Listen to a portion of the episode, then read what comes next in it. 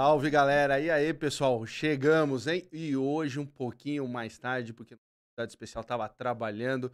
Então, antes de começar aí, eu já vou falar para vocês. Ele é o- garoto de programa, ele é garoto de Ele é programa. garoto de programa, ele faz uns programas e tá, tá ganhando dinheiro?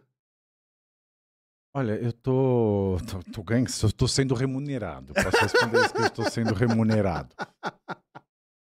Bom, já antes de começar o programa, já desce o, le- o dedo aí do, do- no like, dá aquele joinha pra gente, pra esse, pra esse programa chegar no maior número de pessoas possível, ainda mais com esse convidado especial. Quero sempre agradecer vocês aí do outro lado dos canais de corte que entram em contato aqui com a gente, querendo fazer o corte do programa. Então, você que tem o seu canal de corte, quiser falar que quiser fazer o corte do programa, é só entrar em contato com a gente lá no nosso Instagram e a gente passa as cegas pra você, tá certo? Quero também sempre agradecer. Segue a gente nas nossas redes sociais. Tá por aqui, né, Mar? Tá aqui embaixo. Nossas redes sociais. Segue a gente lá no Instagram. Segue a gente também no TikTok. É, dá essa força pra gente que cada vez mais a gente tá crescendo, tá certo? E também quero aproveitar para vocês, pedindo para vocês aqui, ó. Tá vendo aqui, ó? Esse símbolo ajuda no projeto. Você que quer ajudar, você que gosta do, do real, ajude aqui dê a sua contribuição, qualquer contribuição é bem-vinda, ajuda no projeto aqui nosso e segue a gente aqui lá no Instagram. Quero também falar para você, tem um recado para te dar também. Pois não, pois não. Um grande amigo meu, um grande conhecido amigo meu, deu um presente para você. Ele é alfaiate e ele tá te dando uma camisa sob medida. Porra, que Então- isso é que é presente. Isso que é Isso presente. é que é isso, presente. Isso que é presente. Sob medida, você ficar mais bonito lá no seu trabalho.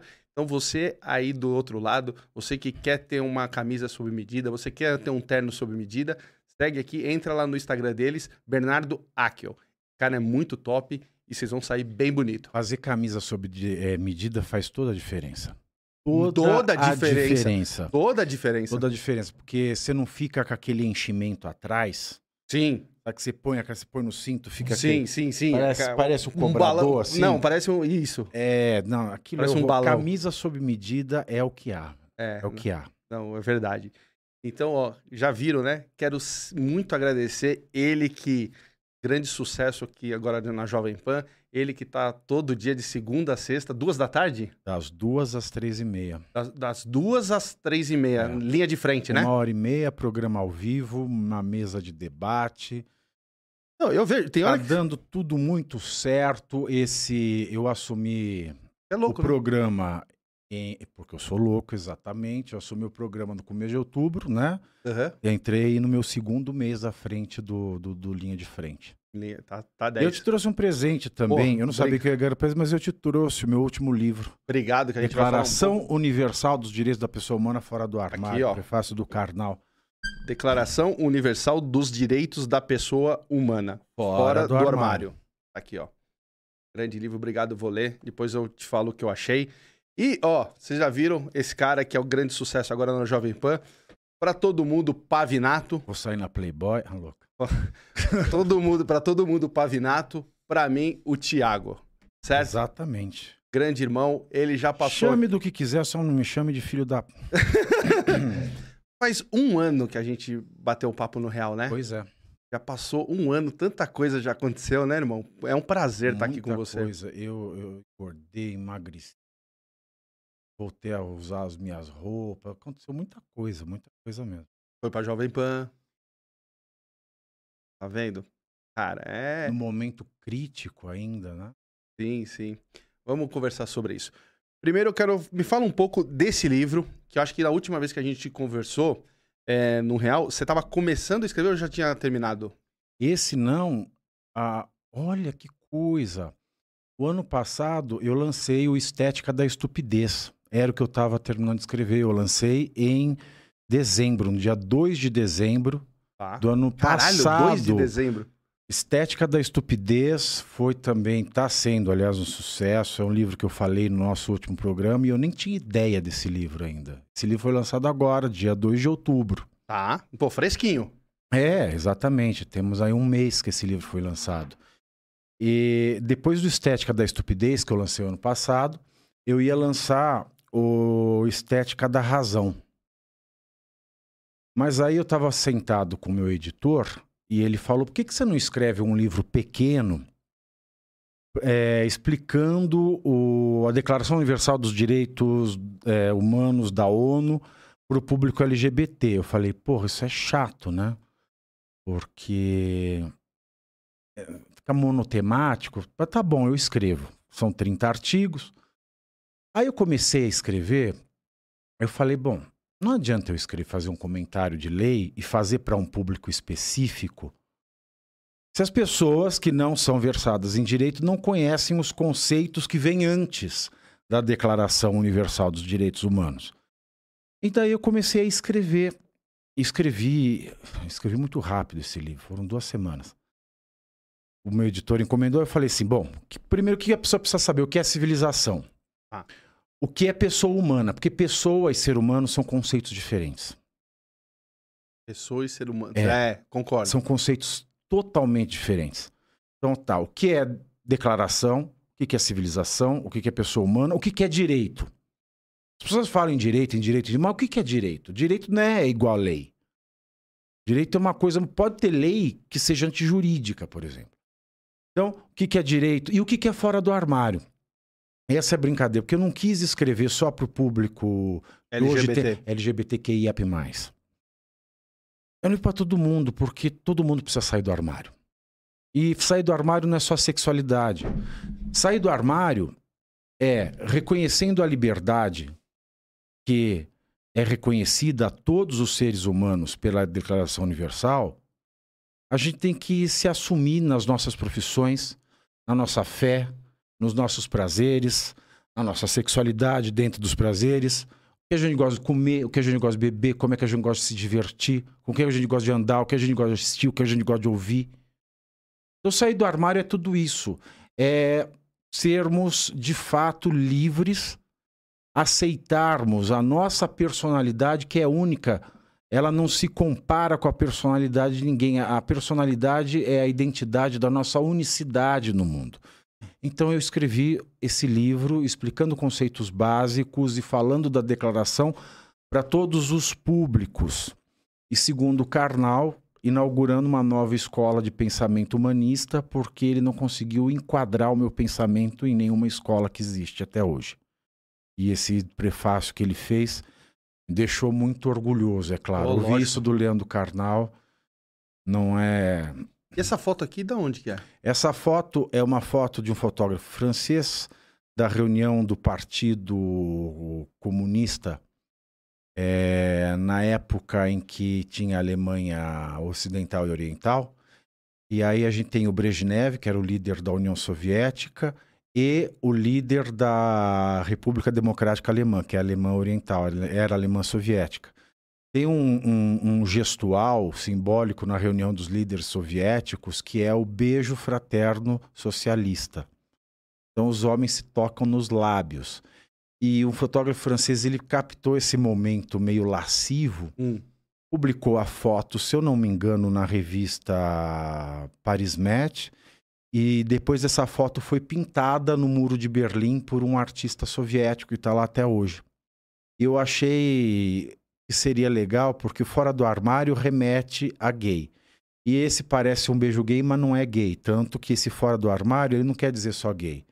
É um beijo entre dois homens que não são gays, de, de, de, de, nações que matavam gays, mas que parece gay. Então, fora do armário quer dizer muito mais coisa. É uma provocação essa foto que ela ficou eternizada no Muro de Berlim. Caraca, é isso, Thiagão. Muito bom. E esse mural tá lá até hoje, em Berlim.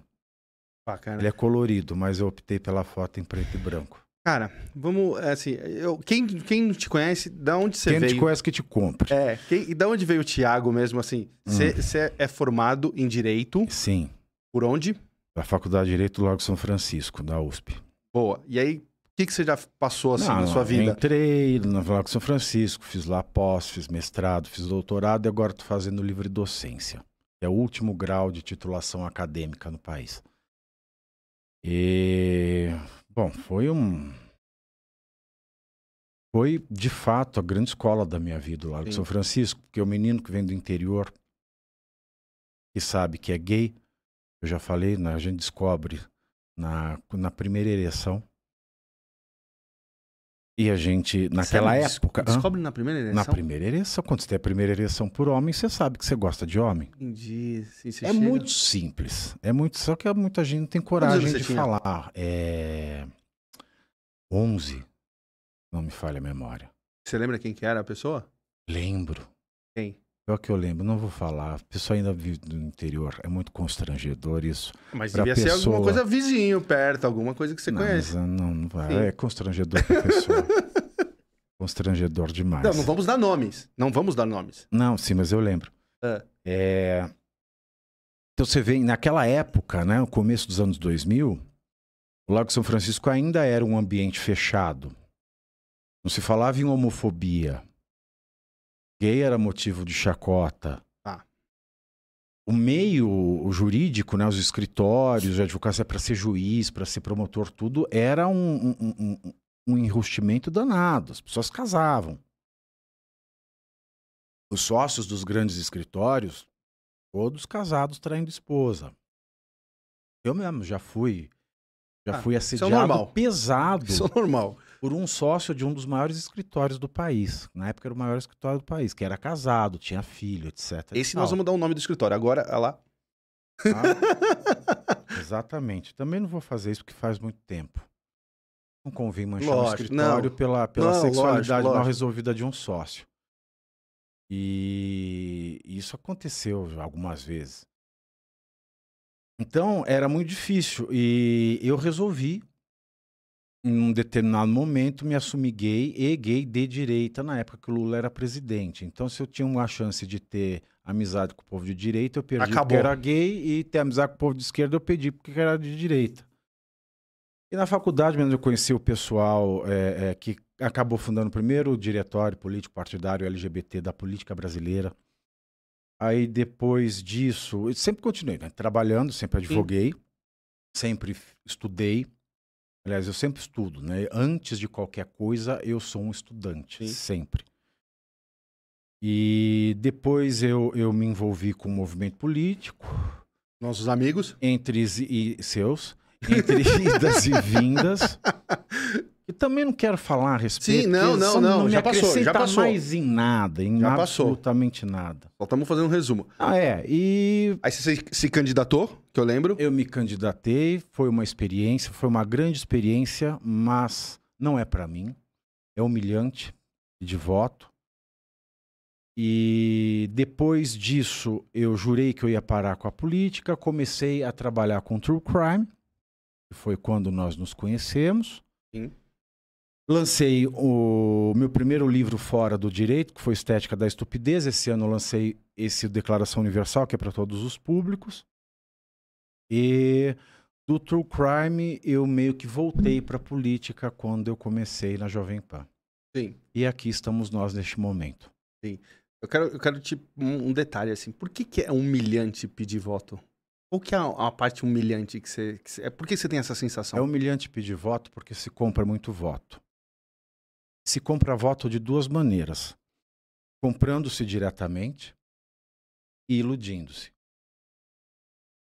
Quando você tem um compromisso com o academicismo, quando você tem alguma vergonha na cara, quando você sabe o que, que um vereador faz, um deputado, um senador, você não promete aquilo que ele não pode fazer. Uhum. E é claro, a publicidade ela envenena tudo.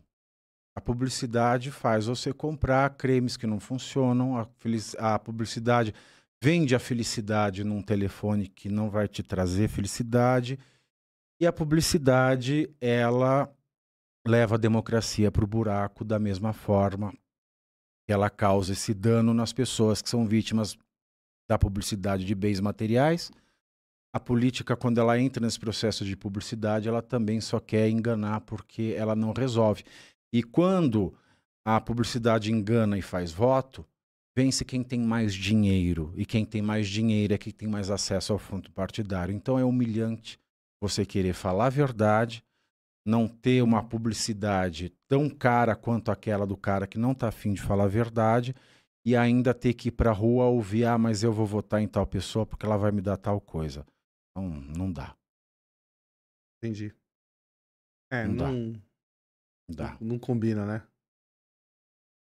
Bom, o que, ah, assim, eu queria entender, assim, eu te trouxe aqui porque você é um cara que entende muito das leis. E, a, e hoje tá na, aí na, na Jovem Pan ali apresentando o programa, falando de política, que nem você falou. Mas a primeira coisa, a sensação que eu tenho, o Pavinato, que a gente que é, é, o povão, a gente que é o povão, é assim, o que a primeira assim, por que que esse país tá essa zona na parte jurídica? Porque eu de fora não tenho o uhum. conhecimento uhum. que você tem, é, eu hoje olho e falo assim, eu penso assim, falo assim, cara, para ser advogado hoje, isso é uma merda. É uma merda. É uma merda. É por isso que eu tô parando. Porque, tipo. Dá dinheiro, dá, mas é uma merda. Porque tem a lei, tem a, a Constituição, mas a gente vê que toda hora é rasgada. É. Então, assim, a sensação que eu tenho como, como afegão médio é que isso daqui tá uma zona. Ah. E eu queria saber, assim, o, por que você acha que ficou assim? Porque isso foi projetado para ser assim. Uma zona? É.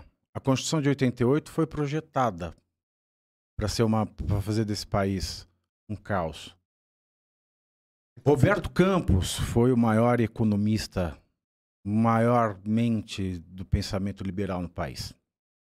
Roberto Campos tem uma obra vasta em que ele faz críticas muito assertivas, muito acertadas, e ele faz previsões que se concretizam a todo momento sobre a Constituição de 88.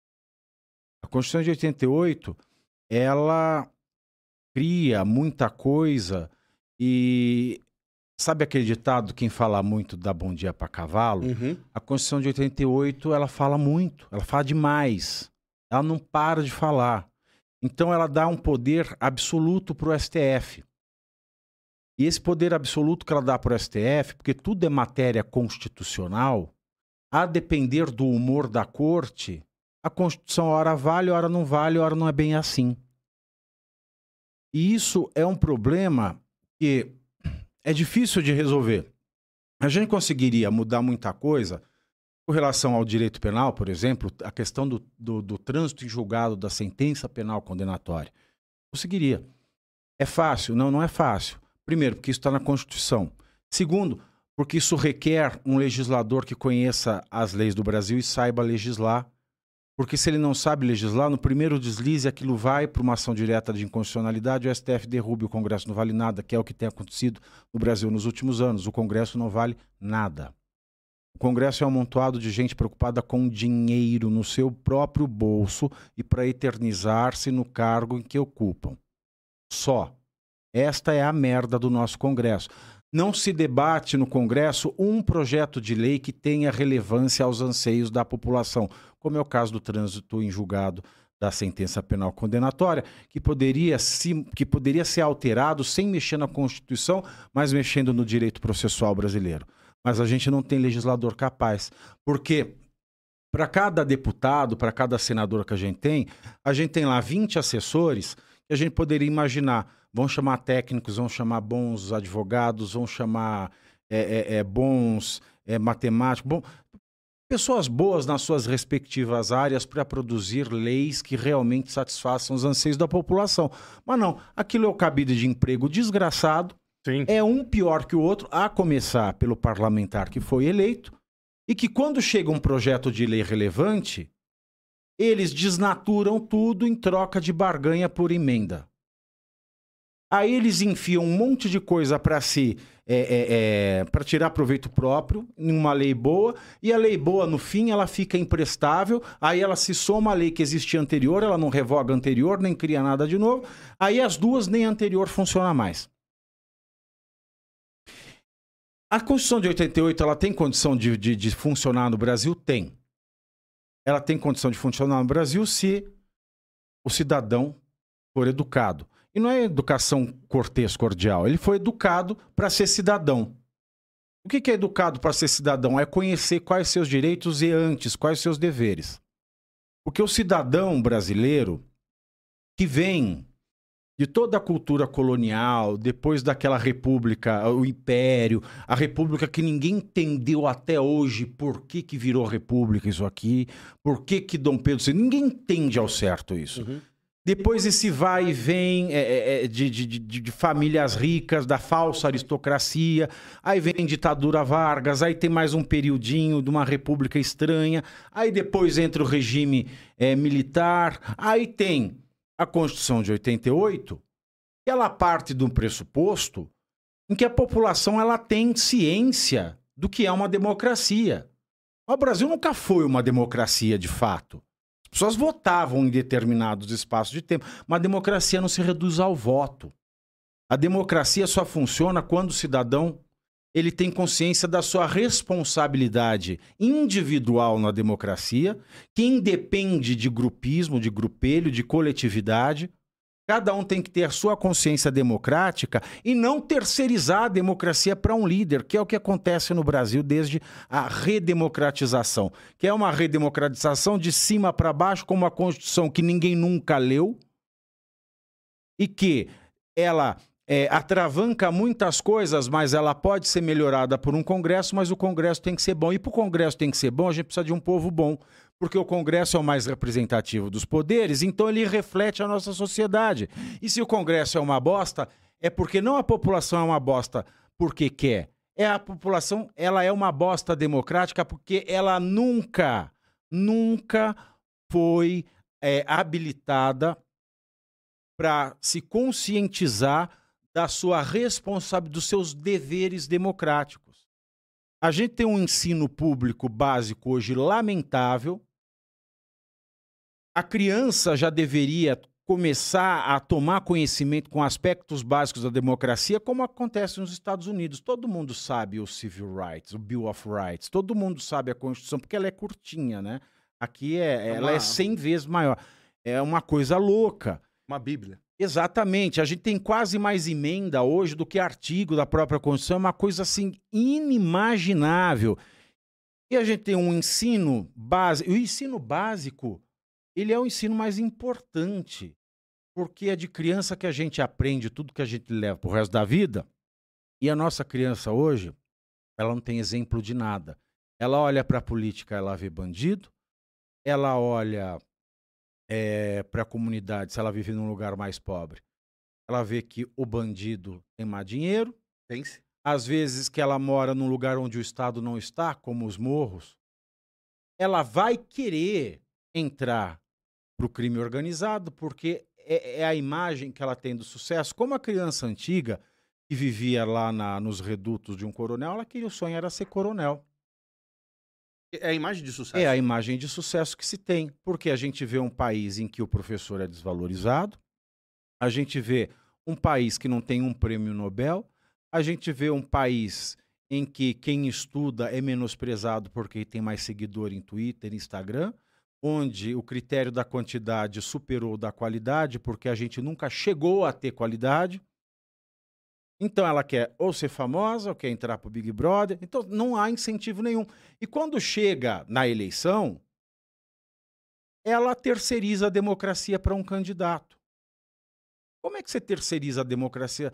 Você não terceiriza, porque ela é um processo que envolve cada cidadão. Por mais que ele não seja o representante, ele seja só o representado, a democracia ela tem que franquear, de fato, a pessoa que quer ser representante a concorrer, e o sistema eleitoral brasileiro é tudo menos democrático. É impossível uma pessoa simples concorrer a um cargo.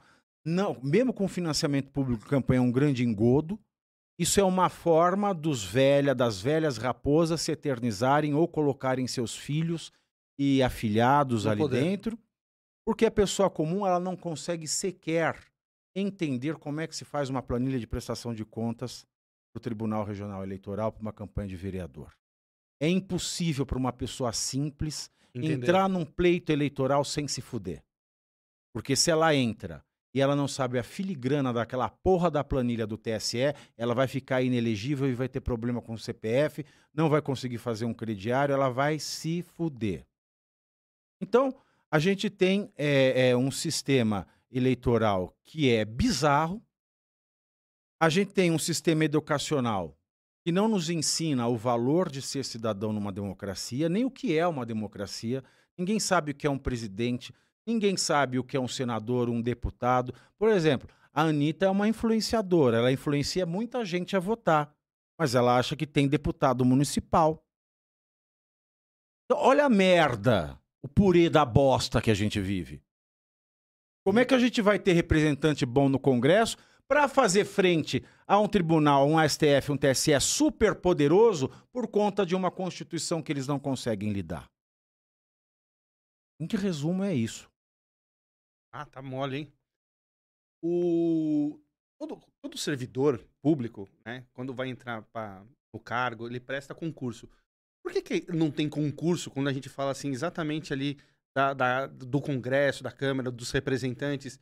Assim, você acha que, por exemplo, devia ter. Porque é que, nem, é que nem você falou, se tem. Se a Câmara ali é, um, é, é de baixo nível, e aí não, não foca nas nossas necessidades, é. Não tem. Se qualquer outro servidor público faz concurso para entrar. Eu tem dois problemas aí. Primeiro, a gente pode ter um corte. A gente pode ter um corte no perfil de quem pode ser candidato. Daí vão vir com aquela cantilena, o homem simples do povo, aquela coisa. Entendi. Homem simples do povo não vai de qualquer jeito. Mas pode se pensar. Pode se pensar. Agora, concurso para ocupar esse cargo é complicado, porque o, mundo, o Brasil ele enfrenta uma praga de duas, duas, uma década e meia para cá. Essa praga se chama concurseiro. O que é o concurseiro? É o cara que não tem vocação pra porra nenhuma, tá cagando pro. Porque serviço público é servir o público. É tão simples que a gente precisa lembrar as pessoas. Serviço público é serviço público, é para o público, é para as pessoas. Mas as pessoas não lembram disso. Então aí tem o concurseiro, que vem aquele cara que é o parasita, e é o que mais tem no Brasil. Parasita, porque a gente tem uma cultura parasitária que vem da colônia. Aí o que, que o parasita quer? Ele vai ficar estudando, estudando, estudando, estudando, estudando. Primeiro concurso que ele passar, ele fica. Se não for muito bom, ele vai trabalhar, né? É, é, é, ele vai trabalhar igual. Ele vai trabalhar menos eficientemente que uma, bolsa, que uma mosca na bosta com milho verde, porque ele está estudando para outro concurso, que ele quer pular para um concurso que ganha mais. E está lá cumprindo, batendo ponto. E ele não tem vocação. E ele, porque, e ele não tem interesse de servir ao público. Ele tem interesse de amarrar a égua dele na sombra. Sim. E a gente hoje tem muito juiz que é assim. Há muito juiz. Muito juiz. Eu não posso dizer a maioria porque eu não conheço a maioria. Muito juiz. Mais do que mais do que o estado crítico recomendaria. Tem juiz muito bom, mas o juiz bom é o cara vocacionado. É aquele cara que fala assim: ah, eu vou estudar para juiz porque a minha vocação é ser. Eu me interesso pela vida das Eu me interesso pelo bem-estar das pessoas. Eu me interesso em ajudar a resolver conflito. A maioria não, não tem esse espírito, não, meu amigo. A maioria tá lá para ganhar salário. Passar chuva, tem pandemia, ó. Casa, tô de boa, meu salário vai cair. Eu vou aposentar com meu salário integral. Então, tá tranquilo, tá favorável. Mas assim, nós perdemos muitos é, é, grandes é, juristas para o concurseiro. Porque a coisa ficou tão técnica que é tudo frio, desumano. E lidar com a justiça é lidar com humanos. É o calor da situação. Não é aplicar uma jurisprudência sem olhar. A maioria dos juízes hoje sequer lê as petições que são feitas num processo. Isso que eu falo, advogado é uma merda. E, e, como é que ele toma a decisão dele? Alguém lê, algum estagiário, algum assessor faz um resumo para ele. Eu vou falar aqui de alguns casos meus. Uma senhora foi vítima do golpe do Banco Pan-Americano e ela começou a receber, é, ela recebeu um dinheiro e come, na conta dela que ela nunca usou e começou a ter desconto de consignado na aposentadoria dela. o Banco Pan-Americano juntou um contrato com assinatura falsificada. Ô, louco. Pois é. O processo civil brasileiro, o direito brasileiro diz que se você argui a falsidade de um documento juntado, a parte que o juntou é obrigada a provar a veracidade. Sabe o que a juíza fez? Ela falou: Eu não sei se o contrato é verdadeiro ou falso, mas eu entendo que houve a, a pactuação do crédito consignado. Pouco. Outro caso. É, Peraí, peraí, peraí. E aí Hum. acabou? Que brincadeira. Outro caso. Ah, uma idosa de quase 80 anos em tratamento de câncer.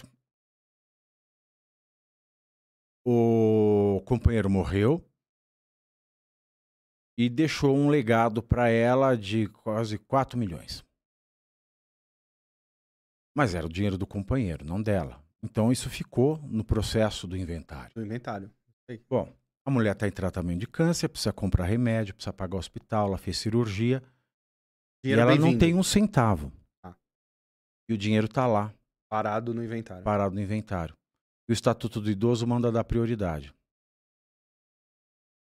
A juíza fez? Nada, isso que está lá. Até o dia que ele decidir olhar. E vai ser quando ela morrer, né? Tá lá. Tá lá. Outro caso. Dois casos, mesma situação. Um advogado teve um downgrade num voo da Latam e foi da, da business para econômica. Aí pediu danos morais, claro, downgrade, etc. E, e o juiz falou assim: bom, dá mil reais por danos morais, que é para esse advogado não ter enriquecimento ilícito. Mil reais. Você não compra o assento conforto no voo internacional. Mesma justiça, mesma Rea Latam, um juiz teve o assento remarcado. Ele estava na econômica, foi para outro assento na econômica. Era um juiz, ele ganhou 10 mil reais de danos morais. É uma palhaçada isso. Aí, o que, que vai acontecer? Você vai levar o juiz para a corregedoria, para o CNMP. Qual vai ser a punição dele? Ah, você vai aposentar. Você vai parar de trabalhar, vai receber teu dinheiro. E ainda você Integral. pode advogar. E como você é juiz, você vai ser contratado, que o povo quer fazer lobby, você vai ficar milionário. O que, que a gente vai fazer com esse país? Aí você fala, Pavinato, você é um cínico? Quase. Quase. Por que quase? Porque eu não acho que esse país tem solução, pelo menos enquanto eu viver. Mas, mesmo eu acreditando que não tem solução, eu não vou parar de fazer o que eu acho correto. Cara, eu concordo com você. Eu tô na mesma sensação. Que, tipo, a gente não, eu não vou ver esse país. Isso é bom. no mínimo, tá? Se eu for parar pra contar tudo que eu vejo no judiciário, é de chorar. É de chorar. pegar esse gancho falando de juiz. O que, que você viu? Como é que você viu toda essa. O Sérgio Moro? O Sérgio Moro, ele é o grande responsável pela eleição do Lula. Hoje? É, o Sérgio Moro é. O grande responsável? O grande responsável. Sério mesmo que você acha o isso? grande responsável. O principal. Sério, Thiago? Segundo são os que apoiaram o Sérgio Moro. Quem? Tá. ah, Todos os movimentos que apoiaram o Sérgio Moro. hum. Não só pela eleição do Lula, como pela. pela. por essa situação desagradável de. Eu não vou dizer ditadura, porque essa palavra não é correta, é, é, etimologicamente falando, mas por essa desgraça que a gente está vendo no TSE. Tá? Não quero chamar, vou falar desgraça. Por essa desgraça que a gente está vendo no TSE. O Sérgio Moro é o responsável, primeiro. Segundo é quem apoiou o Sérgio Moro. E eu tenho, assim, a maior paz do coração de falar mal do que- dessa desgraça que está acontecendo no TSE e também no STF, porque desde 2017 eu critico o Sérgio Moro e tomo pau lá. Tomei do movimento que eu estava. Ninguém podia falar mal do Sérgio Moro. Mas, peraí. Mas... Mas eu sou um sujeito que vê além da. Eu sou igual o olho de Tandera, meu amigo. Não, calma aí. Quando você Eu vou te começou- explicar. Quando você falava do, do Sérgio Moro na- no, no movimento, Hum. o Brasil tava com o Sérgio Moro. Tava, não, vamos- e eu vamos tava colocar só o contra. movimento. E eu tava contra. Sabe por quê? Quando eu vi a primeira audiência do Sérgio Moro Ele humilhando o Cristiano Zanin.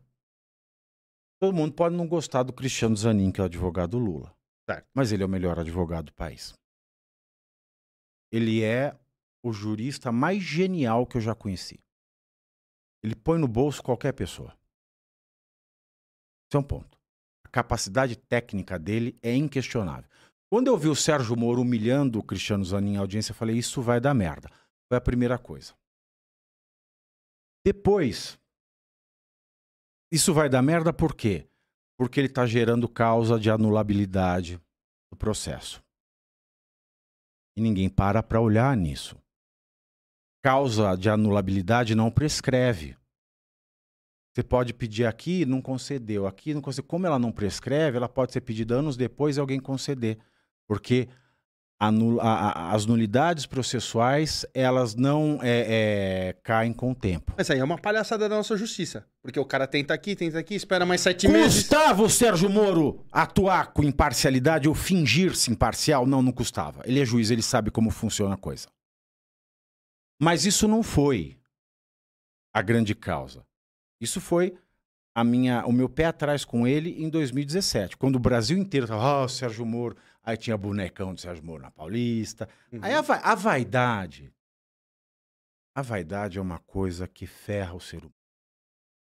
Concordo. A vaidade, a ganância e a paixão. Vaidade, ganância e paixão. São os três sentimentos que mais ferraram as pessoas durante toda a história da humanidade. Por que, que o Sérgio Moro é responsável por tudo? Primeiro, porque ele ficou famoso demais, e quanto mais famoso ele ficava, mais ele cagava no pau da Lava Jato. Se ele, que é um juiz de primeira instância federal, era estrela e fazia o que quer da lei em nome de uma causa maior e excepcional, por que, que o ministro do STF não vai fazer? a gota, a, a, o ponto em que ele colocou o Lula para fora da sentença que ele mesmo deu para o Lula. Quando ele abandona a magistratura federal e vai ser ministro da Justiça e Segurança Pública. Não, aí eu Bolsonaro. acho que ele cagou no pau. Aí foi, foi a lambança. Aí, aí foi, foi a lambança. neste ponto que, porque até este ponto, o Cristiano Zanin já tinha pedido várias vezes para o STF soltar o Lula. Pau. E não. É. Foi a partir desse ponto que Sim. as pessoas acharam. A deixa para colocar o Lula para fora. Não foi é, imparcial. Exatamente. E essa questão do juiz falar é uma causa excepcional, nós vamos ter que. Fake news, ó, oh, fake news, nossa, isso é muito sério. Uma coisa que existe desde que o mundo é mundo. Nós vamos ter que fazer exceções ao direito para conseguir conter a, o, esse mal. Mas espera aí, vamos lá. Que foi o que o Sérgio Moro fez para conter o mal da corrupção na Petrobras. Sim, mas vamos, vamos algumas partes desse, desse tema. Uhum. É, eu acho, quando ele foi é, ser ministro, acho que foi a, a, grande merda. Eu acho que, tipo assim. Não, se, a, bom, bom, ó, foi a maior de todas. Ah, foi a maior de todas. Eu, eu quero saber de você, antes de, do que eu vou falar do que eu uhum. acho de algumas coisas. Se ele continuasse juiz, o que, hum. que, você acha que tinha acontecido? Ou com a Lava Jato, com as coisas, se ele, se ele tiver, continuasse sendo juiz, do Lula preso, que, que você acha? Que, que caminho tinha ido? Se ele continuasse juiz, se ele continuasse juiz, pode até ser que a prisão em segunda instância fosse é, revogada e o Lula estivesse fora do sistema prisional mesmo como preso provisório. Mas ele não teria, o julgamento não teria sido anulado. Então ele já teria uma decisão em segunda instância, de maneira que ele estaria preso na lei ficha limpa, que foi ele mesmo que assinou. Entendi. Esse é o caminho que você vê que, que ia andar. E a Lava Jato? Eu vi que ia dar merda. Em 2017, quando o Moro começou a fazer. Ah, mas é uma causa maior. Eu escrevi um artigo no Estadão que se dizia a nova matriz jurídica brasileira. E a Dilma tinha feito a nova matriz econômica que deu aquela merda. Ah? Aí eu falei, o Sérgio Moro está inaugurando a nova matriz jurídica vai dar merda. Eu escrevi isso em 2017. Ah, mas vamos lá. E o Cássio Nunes nessa parte? E é o voto dele que soltou o Lula. Não tem culpa. Então é tudo o Sérgio Moro. Por quê? A- houve a indicação do Cássio Nunes. Ele entra, voto decisivo dele, solta o Lula. Bom. E aí? Para ter um voto decisivo, você precisa ter uma maioria formada. Ou tava num, num empate ali esperando que um, se aposentou, veio o Cássio Nunes. Exato. O que acontece nos bastidores daquele tribunal, eu não sei dizer. Não, não tô, não tô falando dos bastidores. Eu estou falando o quê? Mas Na hora que é você o coloca. Cássio Nunes, porque o Cássio Nunes sozinho não tinha soltado. Ele tinha que ter outros cinco ministros votando igual a ele. Não, mas o- o- o- já tinham votado. Já, tinha- exato. Então, é, o voto dele era o voto final. Agora, você concorda comigo se ele entra e fala assim, não, o Lula continuava preso. Mas a gente não pode jogar essa responsabilidade nas costas dele. Mas foi ele que deu o sim e o não? Como a gente não vai jogar? Aí a gente joga no Sérgio Moro. Por isso que eu quero, eu quero debater com Então, vocês. porque talvez ele acreditou que, porque o Sérgio Moro se tornou descaradamente imparcial, descaradamente imparcial, essa é, esse era o entendimento jurídico dele. Se eu fosse, se eu fosse juiz do STF, eu não sei como é que eu reagiria ao Lula, mas vamos imaginar que a gente está falando é, a gente tá falando aqui de dois coronéis no Brasil. Não vamos falar de política, Tá bom. tá? Tem o coronel Zé e o coronel João. Tá. Eu sou o juiz que vai. É, tô analisando os crimes do coronel Zé. Eu prendo o coronel Zé, que é inimigo mortal, o Brasil inteiro sabe do coronel João. Aí depois que ele tá preso, eu largo e você é advogado do coronel, do coronel João. Juridicamente faz todo sentido. Que a tese ela é muito abstrata, enquanto ele só humilhava o advogado. A questão era muito fluida com aquela questão de troca de mensagem com o MP. Mas quando a pessoa sai da magistratura Concordo. e foi- vai foi, ser uma merda. homem de confiança, um cargo de confiança do inimigo do cara que ele condenou, aí acabou. Concordo. Não, foi a. Foi Aí a- acabou. Essa eu concordo. Então, assim, o, o- o grande responsável pela eleição de Lula também alguns. foi o Bolsonaro, Sim. mas o principal foi o Sérgio Moro. Essa é uma análise que eu tenho há cinco anos, sem mudar. Sem mudar. Aí as pessoas ficavam bravas, aí eu era comunista. é, Aí hoje eu falo mal do, do, do, do TSE, eu sou fascista. É. Então, assim, Qualquer coisa você falar. Tô cagando, porque eu não mudei a minha linha de, de, de opinião, a minha linha de raciocínio. As pessoas é que são trôpegas. Eu tô numa mesma linha de raciocínio. E é doa quem doer. Se ela vale para um, tem que valer para outro, porque o direito, ele é o direito. Se tem exceção no direito, ele não é mais direito. Se uma lei tem exceções, ela não é mais do direito. Ela é uma, uma regra só, mas direito ela não é. Acha que a CPI da Lava Toga teria feito bem pro Brasil? Eu acho. Eu acho. Eu acho. Acho. Muito. Mas é aquela coisa. Faltava um fato certo e determinado para ela ser constitucional. Mas passou-se a oportunidade. Eu que vou falar outra coisa. Não, pode ter, mas aquela coisa. Por que, que não teve? Essa que é a pergunta que você tem que fazer. Os bastidores, lembra daquilo que você me falou? Sim, mas tem outra coisa além dos bastidores. Todo mundo tá com o rabo preso. É por isso? Por isso?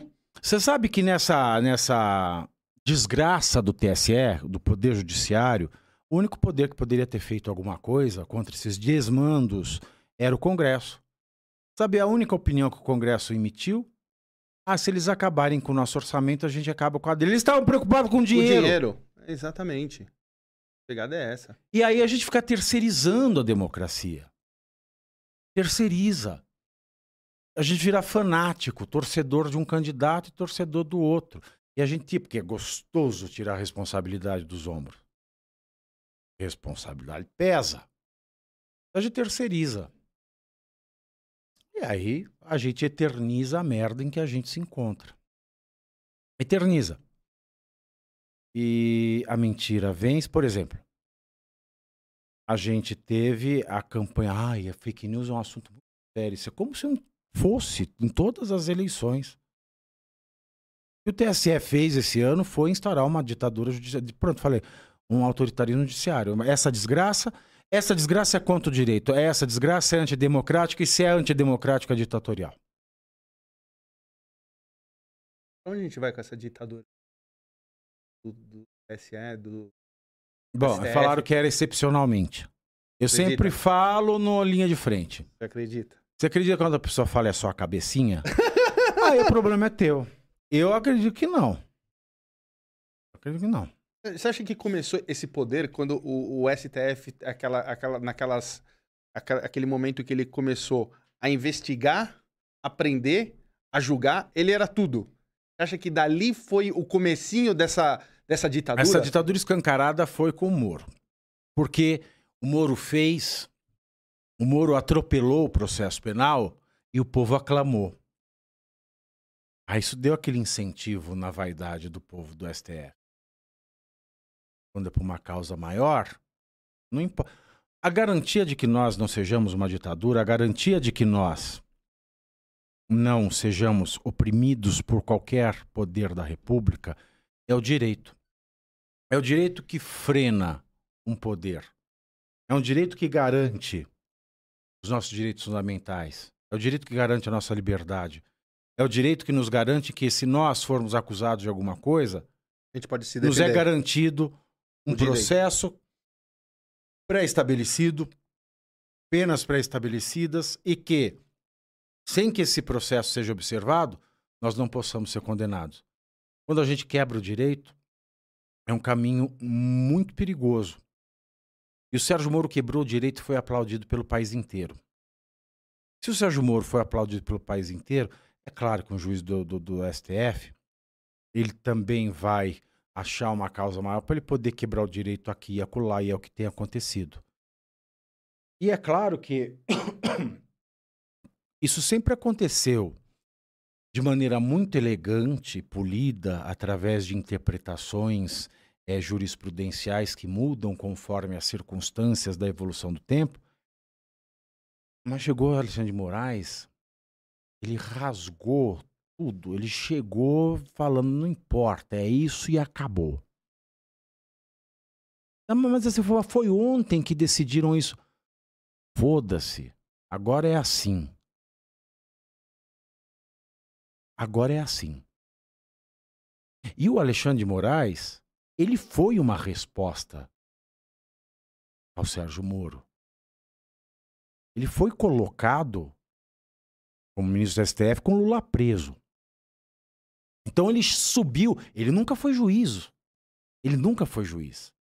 O Alexandre de Moraes tem uma carreira pública, tem lá o Ministério Público, tem, tem a, a- a Procuradoria, tem lá o secretário de Segurança, foi advogado, mas nunca foi juiz. O Toffoli também Ele não. se tornou juiz no embalo do Sérgio Moro. Mas o Toffoli se tornou juiz sem embalo do juiz justiceiro. E o Moraes se tornou juiz no auge da aclamação popular do juiz justiceiro. Então ele levou isso. A gente diz em filosofia que o estado da arte é o estado mais perfeito do alcance de uma técnica. Então o Moraes se tornou juiz no auge do estado do chorume. Você estava falando assim da, da democracia, da liberdade que nos dá direito de, de, de ter um processo, de se defender. E, e, e, e é lógico, isso é, o nosso, é a nossa vida hoje. E eu fico assim, cara, eu paro pra pensar às vezes, ô, ô Thiago, eh, e eu, eu olho assim, essa galera na porta do quartel pedindo, falando assim, eu autorizo pra quebrar eh, STF, pra quebrar eh, a, a democracia, pra vir a ditadura. E aí eu paro pra pensar que esse uhum. pessoal não pensa isso.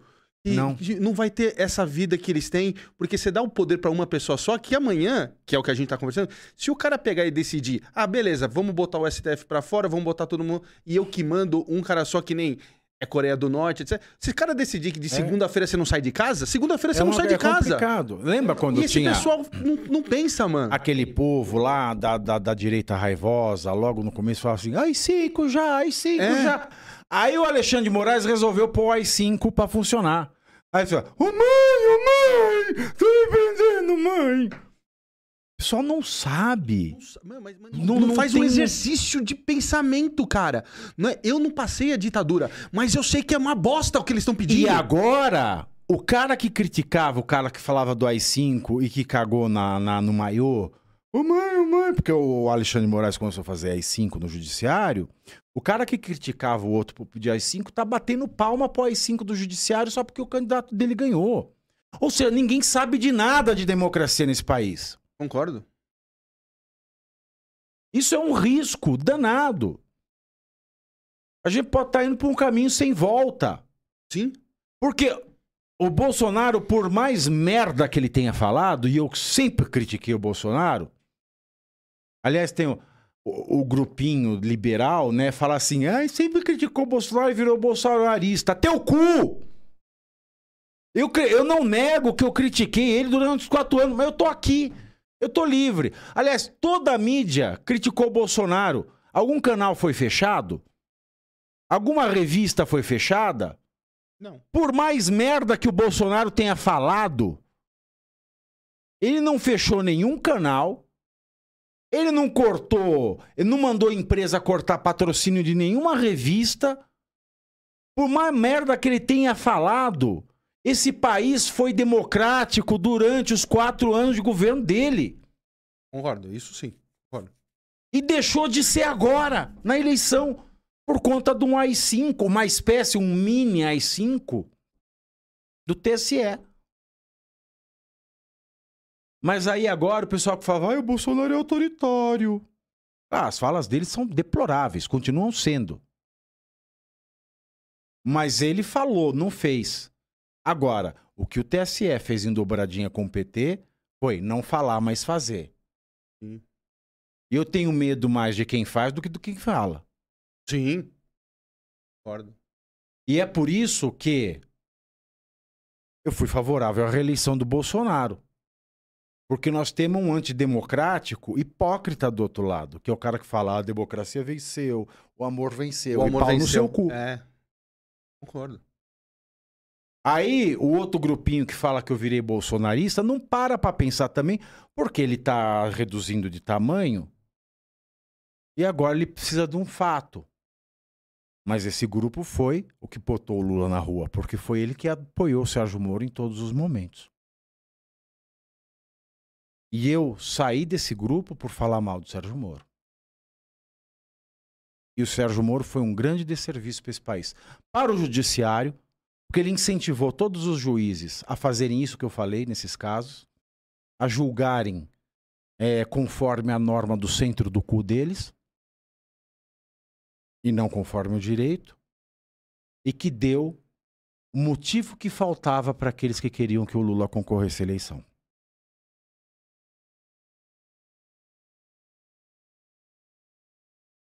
Pode, pode. Vocês aí vão mandando pergunta, eu vou começar a responder as perguntas e aproveita também, dá like no vídeo, se inscreve no nosso canal, que isso é muito importante. Esse boné é novo?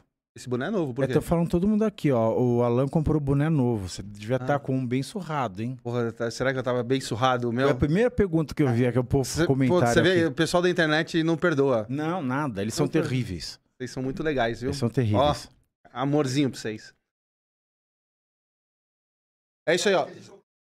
É, verdade, ó. Então, ó, vocês que estavam reclamando do meu boné, aproveita, ajuda aqui, faz é, essa, a- faz a doação aqui para esse projeto, que eu vou melhorar muito esse programa e vou comprar outros bonés pra vocês não reclamarem mais daquele meu boné que eu tava, tá é, bom? e antes de, de- também é, separa um dinheirinho pra comprar o meu livro, que é importante. Ah, sim. Peraí, onde, onde encontra? Todas as livrarias. Todas? Agora acho que por encomenda, porque vai sair a nova fornada sexta-feira. Esgotou a primeira tiragem Parabéns, Tiagão. em um mês. Sensacional, né? Dá muito. é, ainda, nesse país que poucas pessoas leem, dá dinheiro ainda? Não, a gente morre de fome se a gente viver só de escrever. Só se você for um Paulo Coelho, escrever bobagem igual os famosos escrevem aí, porque a gente famosa escreve e vende, é uma maravilha. Agora você tá Ah, famoso. não, mas, é- mas é, eu escrevo coisa séria, isso que é o Aí não complicado. é legal. O pessoal, o pessoal tá cagando pra Sabe por quê? Porque eu falo assim. A professora falou: ah, esse site, nossa, assim, em um mês você ganhou 50 mil seguidores. Eu falei: pra mim, isso não é vantagem. Sabe por quê? Porque em algum momento, se esse seguidor não tiver disposto a ter pensamento crítico, eu vou desagradar esses 50 mil e vou perder. Exatamente. Porque eu vou sempre continuar com a minha linha de raciocínio. É. Se ele é trôpego, eu vou perder, eu vou fazer o quê? Eu, eu curti- Se hoje a minha linha de raciocínio agradar um, amanhã pode não agradar. Eu tenho consciência disso. Ah, é. Não, eu, eu passei por isso. Eu, tinha uma, eu tenho uma linha de raciocínio que ou o pessoal olhava assim, esse é B. Aí o pessoal B falava esse é A. E pra- pra mim é assim. É. Então, gente, ó, eu vou começar a responder as perguntas aí. Aproveita, então, segue a gente aqui, é, segue o nosso canal. É, segue a gente também no Instagram. Aí eu Tá. quero agradecer também. Hoje eu rompi a barreira dos 100 mil seguidores. Caraca! Cem, oh, 100 mil, hein? Olha, o dia que a gente chegar a 100 mil. é, Eu comecei o Linha de Frente. Eu tinha, tava com quantos? tinha já 36 mil seguidores. 36. Em um mês. E Tutinha, hein? É. Ô, Tutinha! E, o- e o Linha de Frente, ele tem 94% da audiência da programação da tarde da Jovem Pan. Ontem nós batemos a Globo News. E em nenhum dia que eu apresentei, nós ficamos em terceiro lugar. Parabéns, irmão. Parabéns. Outro dia, ó, eu assisti ontem, assisti hoje. é, hoje à tarde eu tava te assistindo. E eu vi. Eu gosto daquela chamada da- do jogo que você tá com, com o porrete em cima da mesa, batendo. É, amanhã é, eu vou meu, é o ratinho anos 80, meu. É o ratinho anos É o 80. O ratinho Borghetti, é o voltou. Borghetti. é O o Borghetti, Borghetti. é o Bor- é o- verdade. O que o Ratinho copiou a Borghetti. Exatamente. Concordo com você. Manda aí. As- Ah, você quer que eu pegue aqui? Você já mandou? Ah, Meu, essa ma- caneca é muito legal, velho. É pra mim essa caneca? Eu posso levar embora? Você quer... E o próximo convidado depois? É muito legal, velho. essa Você gostou? Eu vou te dar uma dessa. É muito Eu legal. vou te dar. É onde você mandou? Ah, mas você quer que eu veja lá? Manda, manda, manda. Tá bom, peraí, deixa eu pegar aqui. O que, que- tá rolando aí? É, vamos, vamos ver aqui. Ele, ele, ele, ele podia ter separado. Já, já ele falou assim: tem, tem perguntas. Aí Ele tá lá. vendo X-Video ali. É, tá vendo, tá vendo X-Video. Exatamente. É, deixa eu ver. Ah, tá. É, de Valéria. Queria saber como vai ficar o TCU. Hoje, tá, hoje já está falando que o relatório do Exército é irrelevante.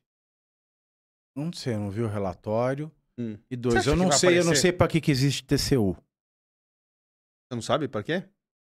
Bom, se for, se for nesse caminho, irmão, a gente vai achar tanta coisa que a gente não sabe pra que, que serve. É... Deixa eu ver aqui. Manda pra mim.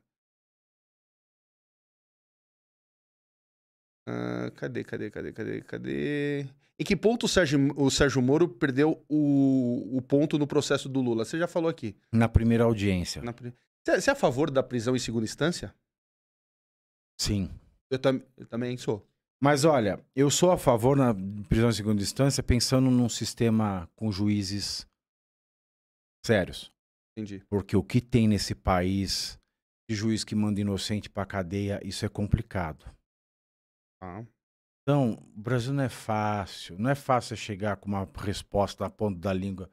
Esse país sempre surpreende.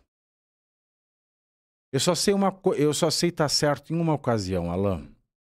Por exemplo, vamos falar da diferenciação do stock change depois da pandemia na bolsa de Mônaco, por exemplo. Você entende alguma coisa disso? Eu muito menos. Mas aí o que eu faço? Se os artistas estão defendendo uma posição, eu sei que essa não é a correta. É a única certeza que eu tenho. Boa. De Marcelo Fenólio. Fenólio. Hoje, com essa eleição, podemos dizer que foi estabelecida uma nova linha da direita no país e até mesmo uma nova esquerda?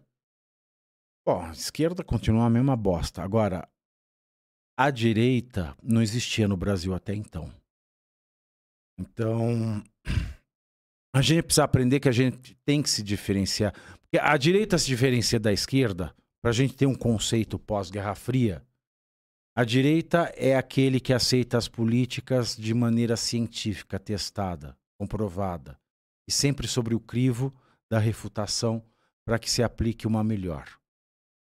A esquerda é aquela que sonha e foda-se o real. Menos o real podcast. Menos o Real Poder. Pelo amor de Deus, não fala isso. Bruno Rodrigues. Gostaria de saber do Pavinato, enquanto técnico, se houve ilegitimidade na, condução do processo conduzido pelo Moro e se, no que se chama de descondenação do Lula, houve ilegali, ilegali, ile, ilegalidade. Porra, quase não saiu. Ah, segundo o Marco Aurélio Melo, sim, houve. Qual? Do, do Lula? É. E A parte do Moro? com relação à parte do Moro, quanto à competência, não, porque a competência de, de, de lugar, de foro, ela é, ela não é absoluta. Então, se você passa uma, passa duas, ela, ela se assenta, fica sendo aquela competência. Mas não. Mas o Marco Aurélio Melo, ele foi. O Marco Aurélio Melo foi censurado, por falar a verdade. Ele, que estava no STF, foi censurado pelo TSE. Olha que maravilha. Democracia linda. Como é que você vê o futuro do Bolsonaro agora? Próximos anos? Eu não sei, eu não gosto de fazer previsão sobre. Eu gosto de fazer previsão sobre um processo. Sabe, eu tenho um processo com regras tais. Se esse processo está andando de determinada maneira, eu gosto de fazer a previsão da merda que vai dar. Agora, sobre uma pessoa tão imprevisível quanto o Bolsonaro, é difícil fazer previsão. Mas, se ele estiver disposto, se ele estiver disposto a melhorar o seu discurso, se ele estiver disposto a melhorar a sua comunicação, se ele estiver disposto a abandonar o olavismo cultural, que foi uma das coisas que ferrou ele, ele já é o maior líder da chamada direita brasileira. Se ele estiver disposto a fazer essas coisas, o Bolsonaro tem toda a possibilidade de se candidatar em 2026 e ser presidente de novo. Acha que dá? Acho. A seguir pela tendência trampista agora nos Estados Unidos, tem. Acha que o Mas Trump, tudo você acha, pode Você acha que o mudar. Trump volta? Bom, a depender dos resultados de hoje que nós vamos saber. Mas é imprevisível. Quando a gente fala de pessoas tão. é, sabe, pessoas tão indomáveis, indômitas como Trump e Bolsonaro, é difícil fazer qualquer previsão. Eu, acho que o, o- o Bolsonaro agora, sem o foro privilegiado, nesses próximos quatro anos, vão dar uma dor de cabeça pra ele. Eu acho. Mas assim, eu não ponho muita fé, mas eu espero que sim, porque. Mas- Eu, eu, eu acho, eu, acho por, eu acho por causa do. Como é que eu vou colocar isso aqui pra você? Eu acho por tudo das coisas que ele fez, eu acho que os bastidores, sabe? Que os bastidores vão trabalhar nesses É, próximos anos. tomara. Sabe por quê? O problema do Bolsonaro é a língua dele. É. Uhum. Veja, Não, Maroni. por mais, olha, por mais abjeto, abjeto, porque ele foi abjeto nas falas da vacina, Sim, sim. ele tenha sido, Coveiro, ele vacinou a o país inteiro com, com quatro doses de graça. Nenhum país no mundo viu isso. Nenhum. Ele vacinou o país inteiro com quatro doses de graça. A gente atingiu no governo dele a menor marca histórica de saída de pessoas da miserabilidade, segundo o Banco Mundial, por conta do Auxílio Brasil. O Salles, ele fez políticas para o meio ambiente pensando no povo que mora lá e não pode comer uma carne porque o povo acha que tem que ficar comendo farofa de cana e, e, e açaí. Acha que é peça de museu que tem que ficar lá falando uga-uga, nem língua portuguesa pode falar se bobear. Então a comunicação foi muito ruim. Quando você fala que ele, que ele, que ele, que ele comprou quatro doses, etc., mas esse- e a parte que ele demorou pra comprar? Você Enquanto a Pfizer você tava sabe mandando e-mail pra Eu fiquei ele. muito puto com isso. Hum, E eu perguntei isso pro Pazuello, pessoalmente. uhum. Por que, que demorou esta bosta? E o Pazuello falou, quando o Mandetta saiu, todo mundo pediu demissão junto com o Mandetta. E não tinha ninguém trabalhando no Ministério da Saúde.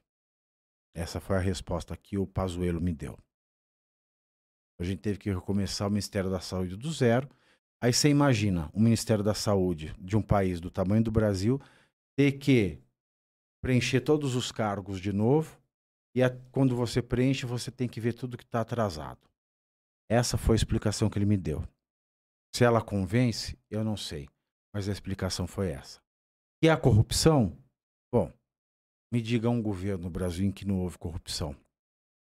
Mas, de fato, é, pode ser que esse atraso na compra tenha decorrido desse olavismo cultural. E por isso que eu digo, o problema do Bolsonaro, além da língua dele, foi ter cedido a esta merda, a este câncer que foi o olavismo cultural. Você fala do Mandetta, a população é, gostava muito da condução do Mandetta. Igual gostava da condução do Moro. Sim, sim, mas, mas uma coisa. Mas, mas, agora, o, o, o Moro, você falou do, dos erros que ele cometeu, algumas coisas. O Mandetta, até onde a gente viu. Exatamente, ele... foi um erro. O Mandetta foi vítima do lavismo cultural. E você acha que quando você fala assim, é, do, do Bolsonaro, que foi o maior líder da direita, é, é, o maior porque não teve outro. Não teve outro. Não, por enquanto, até o hoje. primeiro. Sim, o primeiro. O primeiro grande líder. Vamos tá. colocar tá. em termos exatos. O primeiro grande líder o primeiro, da direita, primeiro. embora a direita incompreendida no seu conceito, é o primeiro. Tá. Você acha que essa, esse, esse o, o, o Bolsonaro não teve... Um, um dos erros do Bolsonaro foi é, essa hegemonia de poder que todo mundo que qualquer, por exemplo, ou Mandetta tivesse uma crítica, não sei o que lá, ele derrubava. E tanto que no segundo ano de, do, do, do, governo dele, ele já tinha mandado um monte de aliado para fora, tinha tirado. É, é então, eu não, é isso que eu não consigo compreender. Assim, eu não conheço. Não, Nunca que... foi do bastidor, mas é claro, isso é um erro. Não é um erro? Porque, claro. porque a visão que a gente tem, que agora, depois do desfecho final com a volta do Lula, é que ele foi tirando todo mundo, os aliados do, do caminho junto com ele. No final sobrou ele ali perdeu. Exato. E o Lula voltou. Exatamente. E com aquela frase dele de, de quatro anos que a gente escutava, se eu errar muito, o Lula volta. É, e ele errou muito. Exatamente. E ele errou muito. Ele errou muito na fala. Porque, tirando o olavismo cultural e as falas dele, repito, ele entregou um país de uma maneira, da melhor maneira que poderia ter sido entregue depois dessa desgraça toda. O problema foi o discurso e esse olavismo cultural. Como é que você vê essa invenção dele também do, do orçamento secreto? Então, isso é do Arthur Lira, né? O orçamento secreto é uma coisa do Congresso. Aliás, o Lula falou, falou, falou, mas ele não tem poder para tirar. Mas quando você repete uma mentira várias vezes, isso é uma coisa, um assunto tão técnico, Alan. Mas, tão técnico, Alan, que. Mas veja bem, é do Arthur Lira, mas com benefício para o Bolsonaro na época de eleição. Tudo tem um porquê. Exato. Entendeu? É, veta, se não É um filho novo. Eu não gosto de falar de conversa bastidor porque eu não tenho fonte. Não, lógico. Né? Eu não tenho fonte, né? Eu não sou jornalista, né? Eu sou... Apresentador. É, eu sou uma... Eu sou o palhaço de picadeiro, mano. Então, como eu não sei o que tem no bastidor, eu não sei. É estranho? É. Levanta dúvida, levanta. No momento em que veio, mais ainda. Mas. Como é que vai, como é que vai, vai tirar isso? Ele vai pintar? Não, não porque, não porque agora ele também quer ser é, favorecido com isso. Obviamente. Então, assim, é um grande jogo de hipocrisia e faz parte de um dos componentes que me levam ao cinismo na política brasileira. Você acha que vai parar um dia isso? Essa sangria? Eu não sei. É, é, agora a gente precisa assumir que a gente está vivendo um período autoritário. Mas não por conta do executivo, por conta do judiciário. O judiciário manda nesse país, rasga a Constituição, tem ninguém que faça nada. E é por isso que eu falo: as pessoas pedem isso, pedem aquilo, pedem intervenção militar, pedem. Elas não sabem o que pedir, sabe por quê? Porque a Constituição não prevê a questão da quebra da democracia pelo Poder Judiciário que deveria zelar pela democracia. Concordo. Então, o povo não sabe o que pedir. Não é que o povo é autoritário, é que o povo não sabe vai pedir para quem. O Papa? Não. A maioria já é quase evangélica, não acredita no Papa. Eu pedir para Deus, até pede. Sim. Mas isso é muito imaterial. É complicado você falar porque a população está errada. A população está vendo um direito dela ser estuprado e ela não sabe o que fazer. Primeiro, ela não sabe a, a Constituição e segundo, mesmo que soubesse, ia ver que não tem resposta ali. Boa. Ó, vou mandar mais umas perguntas aqui, gente. É, eu gostaria de saber do, Pavina, do Pavinato se ele acha que o socialismo do Foro de São Paulo é uma ameaça à democracia do país. Porra, isso daí eu acho que já é a resposta. É. É. Nossa, você me lembrou. Nossa, você me lembrou aquela. Você já viu aquele vídeo do Ronivon? Sim, significa. É, significa. Significa. Significa. Significa. Significa. Sensacional essa sua resposta. É, ó, vamos lá. Acredita que irão permitir a direita vingar para 2026 do Felipe Veiga? Não entendi. É, ele está perguntando se você acredita que irão permitir, agora É. com, com o governo de esquerda, é, a direita vingar para 2026. Ou, ou- Ah, Isso vai depender da, da- do Congresso, da direita do Congresso. Se ela não se vender para o Lula, se ela não ficar de quatro, como ficou já nos, de 2002 até 2006. Nossa, tava faltando essa pergunta aqui do Roberto Glauti, do Roberto Lopes Esse Barbosa. mesmo, esse aí. Pergunta pra ele sobre fraude nas urnas, se teve. Olha que coisa fácil. Não sei.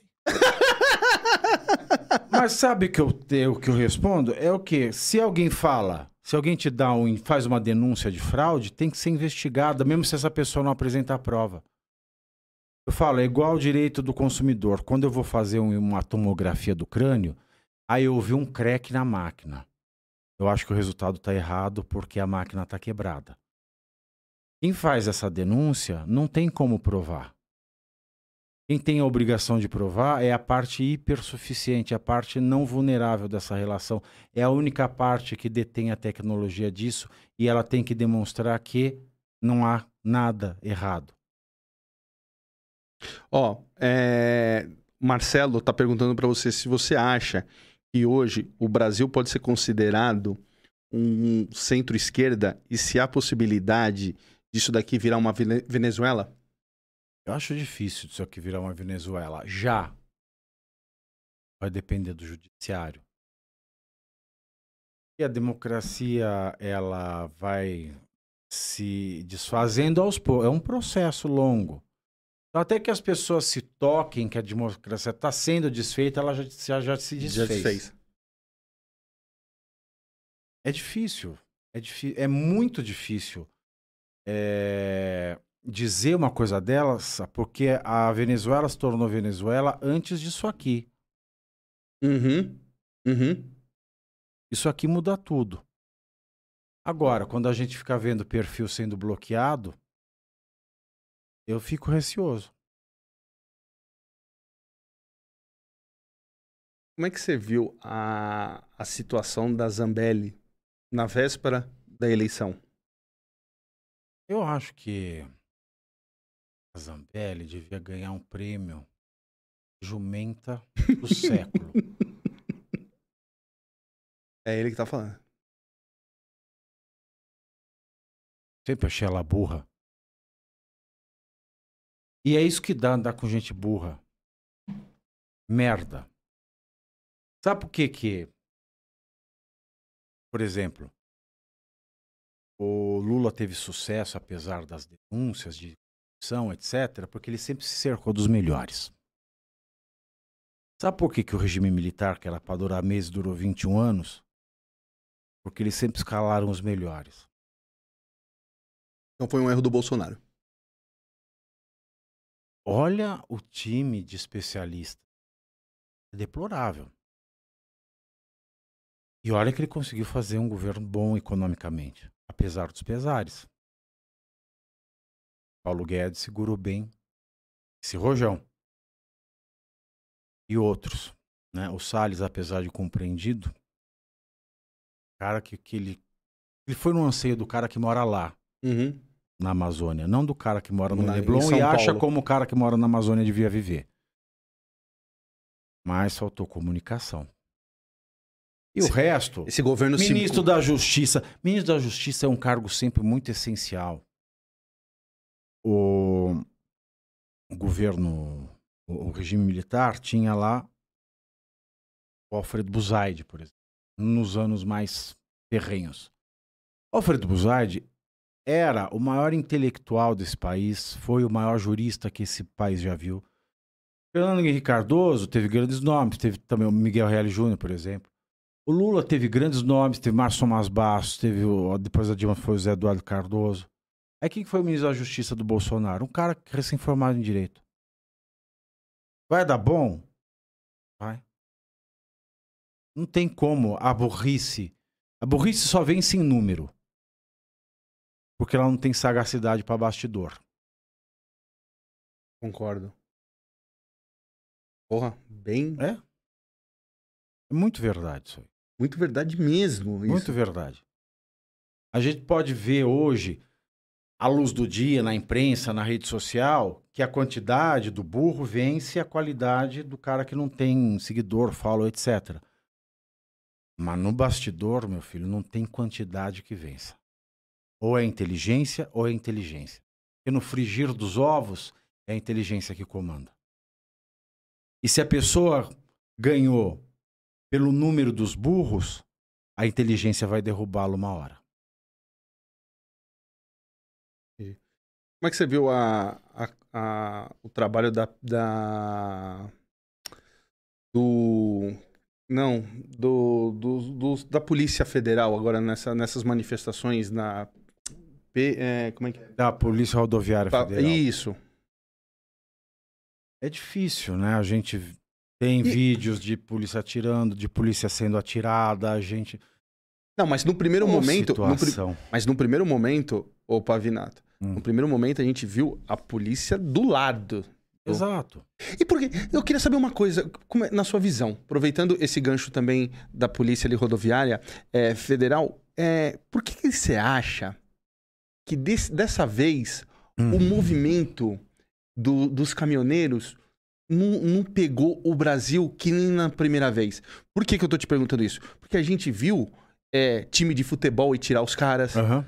A gente viu, a gente viu, eu vi vídeos de próprio caminhoneiro brigando entre eles porque queria passar.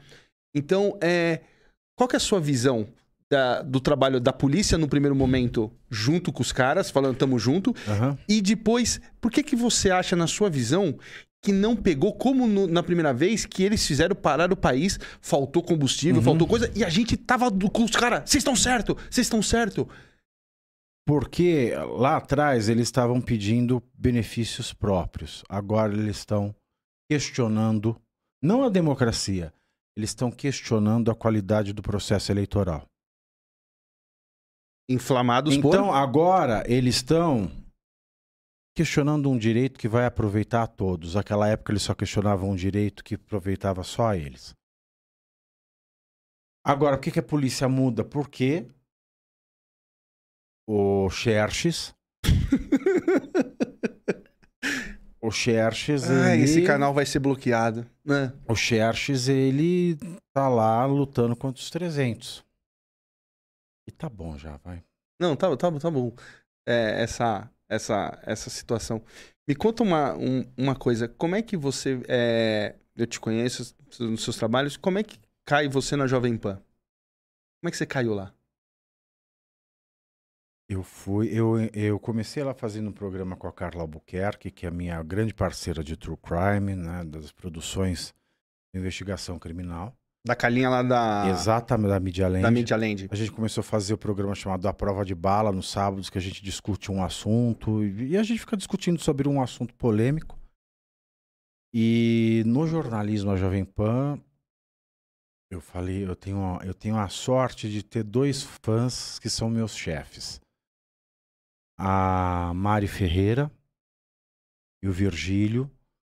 Os dois, eles, eles vieram me convidar e, e, e assumiram, botaram ficha, né? E eles convidaram, eles são os responsáveis, né, pelo jornalismo da, da, da Jovem Pan News na TV. E também tem que agradecer muito o Emílio Surita, que ele botou muita ficha também. Sério? É. Emílio. Mari, Virgílio e Emílio são três pessoas que eu tenho que agradecer muito. O Emílio é bacana, né? Comigo, pelo menos, é. Muito.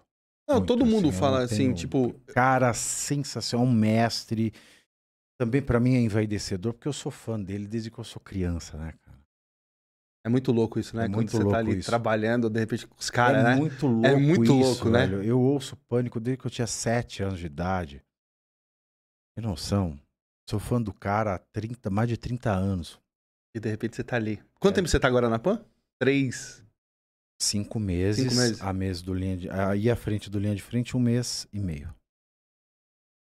Cara, que, que bacana. É, não, eu, eu imagino, Tiagão, a. Como, como é a, a alegria ali. ainda. Aliás, amanhã eu tô no pânico, né? Toda quarta-feira eu tô no pânico. Ah, toda quarta? Toda quarta. A Paulinha te escala? Ela me escalou pra toda quarta-feira. E hoje você fez o Pingo nos Is também. Hoje não, hoje eu gravei outra coisa.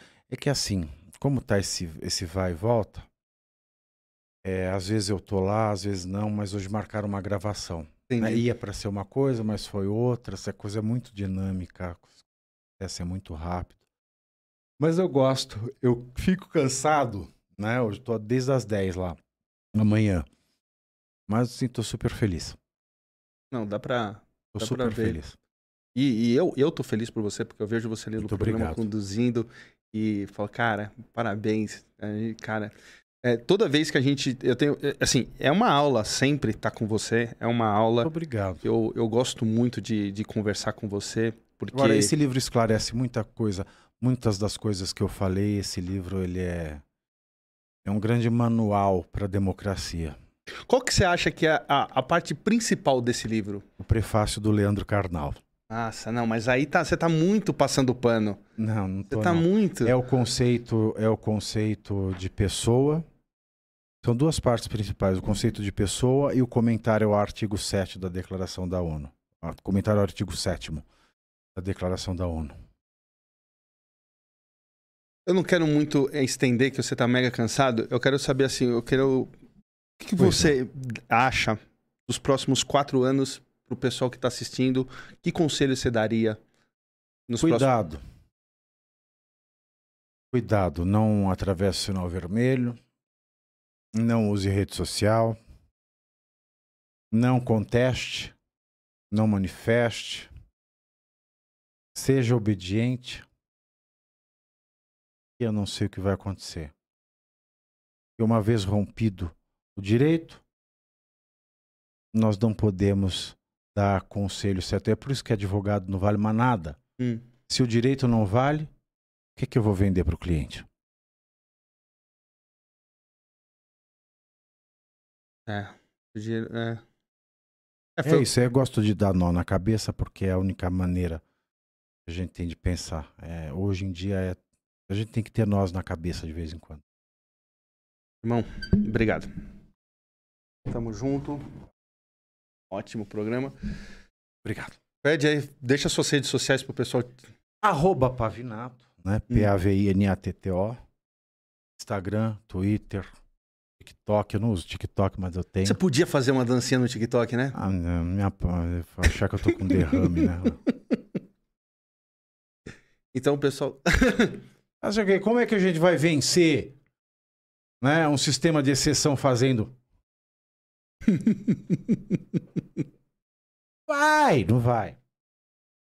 Gente, vocês aí do outro lado, agradeço muito. Vocês que ficaram assistindo até agora, os canais de Cote. E não esqueça, dá esse like, faz esse programa chegar no maior número de pessoas possíveis. Se inscreve no canal. Muito obrigado a todo mundo, muito obrigado às perguntas. Valeu, até semana que vem.